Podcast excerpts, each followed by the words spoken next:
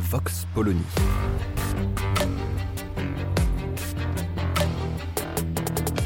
L'actualité vue par la directrice du magazine Marianne, Natacha Polony.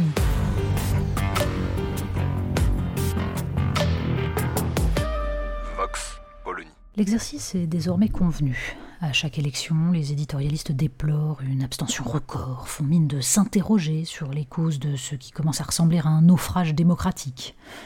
Millefeuille administratif incompréhensible, cette fois-ci renforcé par la scandaleuse réforme territoriale de François Hollande. Coronavirus euh, qui tient les gens chez eux, déconfinement qui les incite à sortir. Et puis, on reprend le train-train médiatique, les commentaires sportifs sur le thème un tel a fait un croche-patin un tel et prend la corde. De temps en temps, un sondage rappelle, comme l'étude de la Fondapol, que pour 64% des ouvriers et 67% des peu ou non diplômés, les médias parlent de sujets qui ne les concernent pas. Celle de Via Voice précise que ce sont les politiques qui, pour 44% des Français, ne répondent pas à leurs attentes. Un lien de cause à effet? Mais non. Évitons ces questions oiseuses et continuons à nous faire croire que les électeurs ont largement le choix et que, s'ils ne votent pas, c'est avant tout parce qu'ils délèguent à d'autres, par paresse ou indifférence, le soin de présider à leur destinée. Il y a quelques jours, Arnaud Montebourg publiait dans Le Monde une tribune livrant sa vision du paysage politique français. Dix ans après la fameuse note du think tank Terra Nova qui entérinait l'abandon par la gauche de la classe ouvrière, l'ancien ministre du redressement productif dresse le bilan de ce ralliement de la gauche au dogme de la mondialisation heureuse, de l'abandon d'une réflexion économique sur les salaires, la production et le nécessaire protectionnisme social et environnemental, de l'abandon également d'une réflexion culturelle sur l'amour du travail, l'émancipation individuelle et la maîtrise par chacun de son destin. Alors même que Terra Nova récidive en publiant cette fois une note signée Pascal Canfin, député macroniste, ancien écologiste, et salué par l'éditorialiste politique de France Inter Thomas Legrand, pour démontrer que face aux souverainistes, forcément adeptes du repli, une mondialisation progressiste se met en œuvre, qui permettra la régulation, sous l'impulsion d'un Joe Biden généreusement multilatéraliste et pas du tout occupé à asseoir l'impérialisme américain sous des dehors sympathiques et ouverts.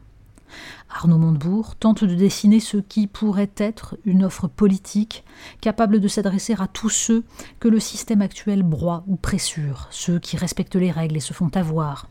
Petits commerçants, artisans, travailleurs indépendants, agriculteurs, ouvriers, employés, fonctionnaires de première ligne, écrit-il, associés à une bourgeoisie d'intérêt général, chefs d'entreprise, hauts fonctionnaires, intellectuels, créateurs, ceux donc qui font partie des gagnants du système, mais qui considèrent malgré tout qu'ils nous amènent au chaos.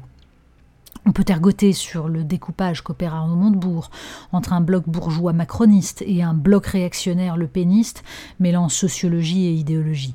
Peu importe. Le fait politique majeur est celui-ci. Arnaud Montebourg n'est dans l'état actuel des choses pas candidat à l'élection présidentielle. Son analyse, pourtant, offrirait un débouché à tous ceux qui ne veulent ni de la nouvelle ligne identitaire d'un Mélenchon qui tourne le dos à son populisme de gauche de 2017, ni des vacuités sociétales d'une gauche dominée par des écologistes incapables de se positionner contre une mondialisation destructrice de l'environnement et des protections sociales, ni d'une droite macroniste ou LR, pour qui l'urgence est encore et toujours de répondre aux injonctions des grandes orientations des politiques économiques européennes en détricotant le système des retraites et le marché du travail, ni enfin des caricatures du RN, occupé à radicaliser ses positions sur l'immigration et la sécurité pour masquer son absence totale de réflexion économique mais une option fondée sur l'indépendance nationale par les capacités de production, sur un renouveau démocratique par la prise de contrôle des outils de la souveraineté autant que par l'affirmation de la primauté de la volonté populaire, sur la cohésion des citoyens autour d'une vision partagée de la France et de la République, n'existera pas.